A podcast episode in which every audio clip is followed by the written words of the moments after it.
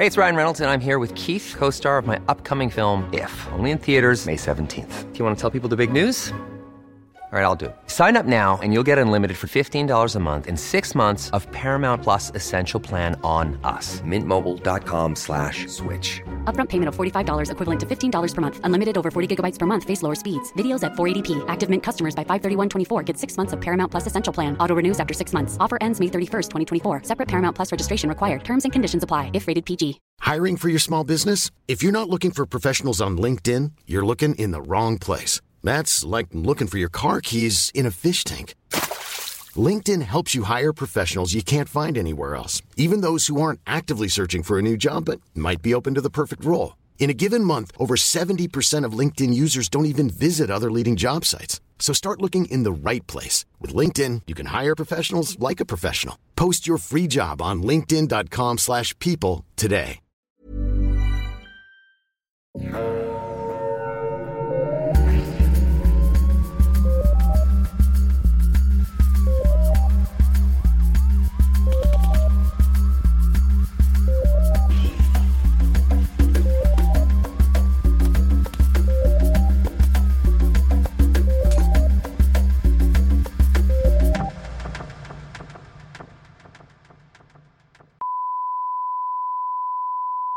Partie 2. Deux poulets et trois cadavres. Et une souris verte. C'est vrai, j'aurais dû mettre dans l'autre ordre. Trois cadavres, deux poulets, une souris verte. Notre histoire commence le samedi 25 octobre 1941. Aux alentours de 8 heures, Jeannette Valade, une petite paysanne de 16 ans, se dirigeait vers le château d'Escoir. Elle avait en main deux poulets vivants qu'elle s'en allait porter à Madame Amélie. Parce qu'on rappelle que, on se rappelle que c'est le, on s'en rappelle pas, on n'était pas là. On vous apprend que c'était le rationnement Ah. dans ce temps-là à cause de la guerre. Bon, fait que il y avait une entente de la famille de, de paysans, de villageois, de la, de la petite Jeannette Valade, donnait des poulets à- au château, aux habitants du château. Donc, euh, la petite Jeannette est entrée par la, la cuisine de la maison et elle a appelé, mais personne n'a répondu. Puis là, elle a entendu du bruit. Qui veut des poulets? Qui veut des poulets? Je suis arrivée avec... Livraison bénie! drink, que désirez-vous? Pout, pout, pout, Saint-Hubert barbecue! Mais personne n'a répondu. Puis là, elle a entendu du bruit de l'autre côté. Fait que là, elle a traversé la cuisine. Elle était comme allô, Avec allô? Puis là, il y avait du, il y avait du bruit et tout. Puis là, elle s'est dirigée vers euh, un petit salon qui faisait office de chambre à Madame Amélie, la tantine. Et là, elle a fait une découverte macabre. La chambre était dans un bordel qui aurait fait rougir Pacifique Plante. Lol. Et deux pieds dépassaient de la couverture. Elle pensait au début que c'était une statue, mais tout à coup, elle a comme catché que c'était pas une statue couchée dans le lit, c'était sans doute un cadavre. Alors, prise de panique, Jeannette s'est s'est sauvée au plus Chris et, et elle est retournée chez eux et elle a donné l'alerte. Et là, en Avec sortant, dès qu'elle est sortie, dès que Jeannette est sortie du château, possiblement avec ses poulets ou elle l'avait peut-être laissé en cuisine, un cri a résonné dans le petit matin. Romain et Victoria Tolu, les gardiens qui habitaient dans une petite maison à 40 mètres de la- du château, parce qu'ils étaient des pauvres et les employés des Girards, se sont précipités vers le château pour voir qui criait comme un perdu à une heure si précoce. On fait dodo! Le Seigneur a dit Ta gueule. C'était Henri Girard qui criait, le fils de la famille, et il criait Ils sont tous morts, ils sont tous morts Alors la police a été appelée. Tout le monde a crié Ta gueule, sale gosse! T'es rien qu'un sale gosse, Henri, on t'emmerde. Alors, la police a été appelée et c'est alors que les Tolus, les gendarmes, le maire d'Escoire et quelques curieux sont entrés dans la maison et ont découvert un véritable massacre.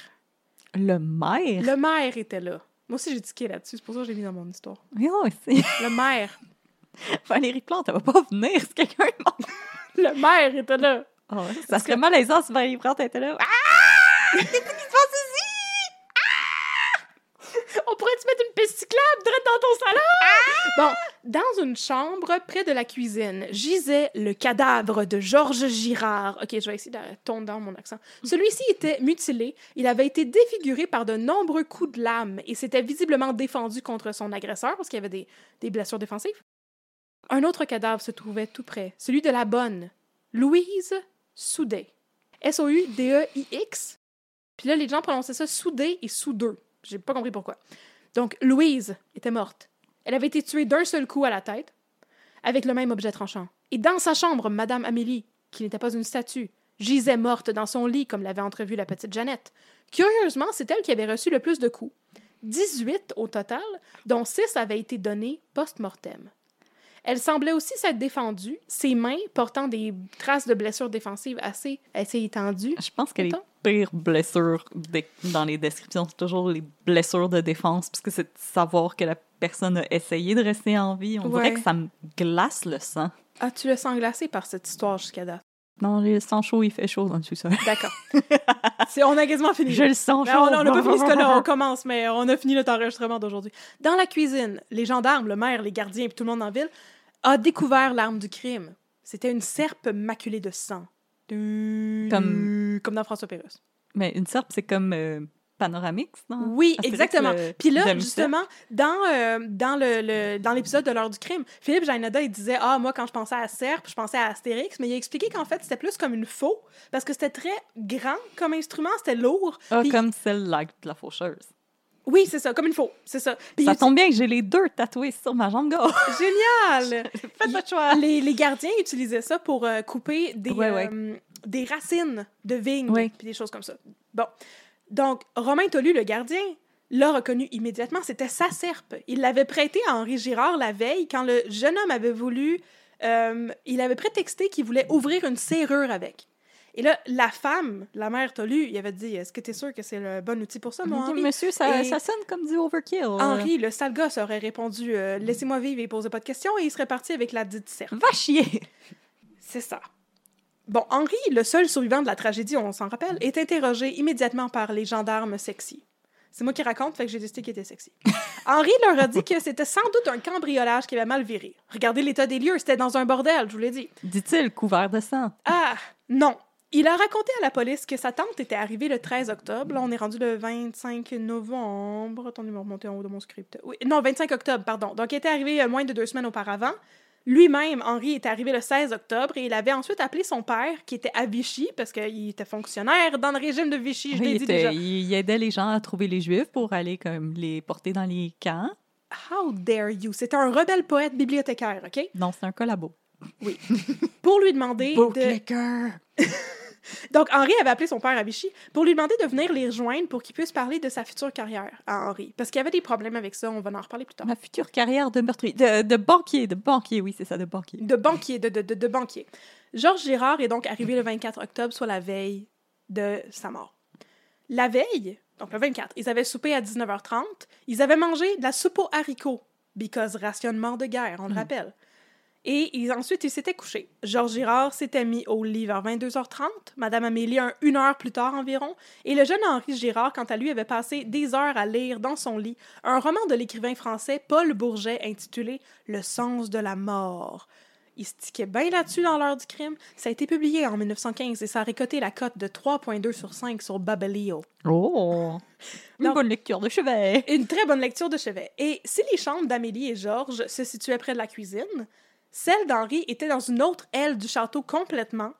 Pendant la nuit, il a dit aux gendarmes qu'il n'avait rien vu, rien entendu de spécial et qu'il s'était couché vers Oh, minuit. je lisais mon livre, j'étais très paisible. Voilà. Je venais de prendre ma douche, j'étais un propre gosse.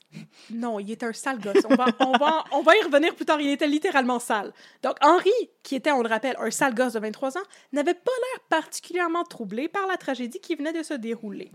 En fait, un peu après la découverte des cadavres, pendant que les experts médico-légaux qui avaient pogné dans le coin, sans doute comme n'importe qui, parce qu'ils l'ont dit dans l'histoire de, de, de- de Virginie Gobeil, Oui. des fois, tu peux avoir une excuse pour pratiquer la médecine quand il n'y a pas de médecin dans le canton. Bon, Oui, oui, oui, je que- veux, je veux bien regarder des cadavres. pendant qu'eux autres étaient en train de procéder à l'autopsie sur la table de la cuisine du château parce qu'il n'y avait pas de morgue dans le coin, je, I kid you not. Oh. Henri Girard était dans la pièce d'à côté en train de jouer du piano et de boire de l'eau de vie.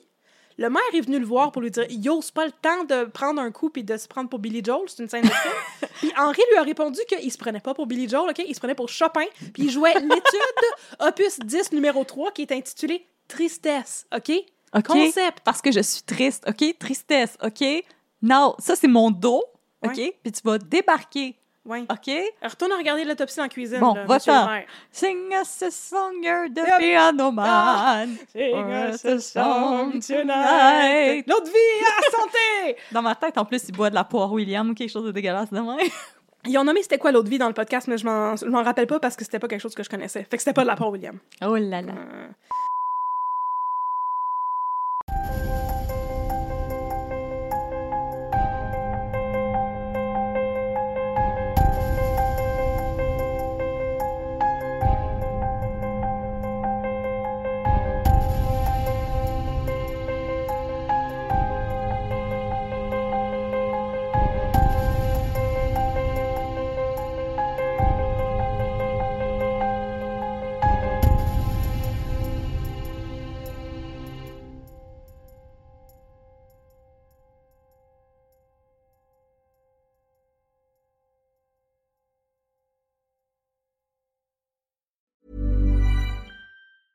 Even when we're on a budget, we still deserve nice things.